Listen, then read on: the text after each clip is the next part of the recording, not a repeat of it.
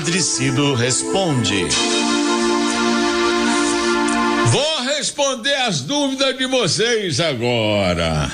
E já sabe, mandem perguntas. Tô gostando de ver. Liga pro 3932 1600 WhatsApp, deixa a sua pergunta que você vai ouvir a resposta aqui. Façam e depois podem ver no, no Spotify da, da, da rádio também. Façam como a Rosa de Guaianazes, que diz assim: Padre Cido, me tira uma dúvida. Tem uma Bíblia velhinha. O que que eu posso fazer com ela? Ô Rosa, o destino das Bíblias velhas, estou falando do livro impresso, é claro. Varia conforme a história dela na nossa vida. Veja, por exemplo, o caso de uma Bíblia que você leu, rabiscou, sublinhou no texto, o que chamou sua atenção. Guarde-a com você com carinho e compre uma nova para continuar sua leitura e seus estudos, suas anotações. Outro exemplo. A Bíblia está velhinha, está até faltando páginas. Casa que tem criança é isso, mas é, ela lembra sua mãe, seu pai que deixou para você, não é?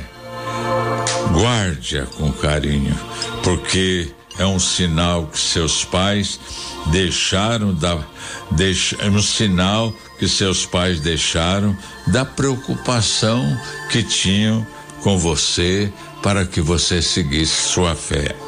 Outro caso, sua Bíblia perdeu folha, está todo rasgada, virou um pacote de papel destruído, jogue fora. Compre outra e a consulte sempre. Aprenda com ela, escute o que Deus te diz nela e ore com ela também. Tá vendo? Eu concluo dizendo a você como seria bom se a Bíblia se desgastasse por força de muito uso em nossas famílias.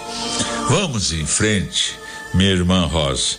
Sem a palavra de Deus, somos um, um, um carro com problema elétrico numa estrada sem luz.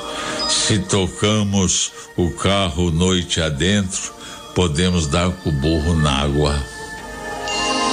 Se pararmos a viagem, se pararmos, a viagem para. Por isso que citamos eh, que a palavra de Deus é lâmpada para nossos pés e luz para o nosso caminho.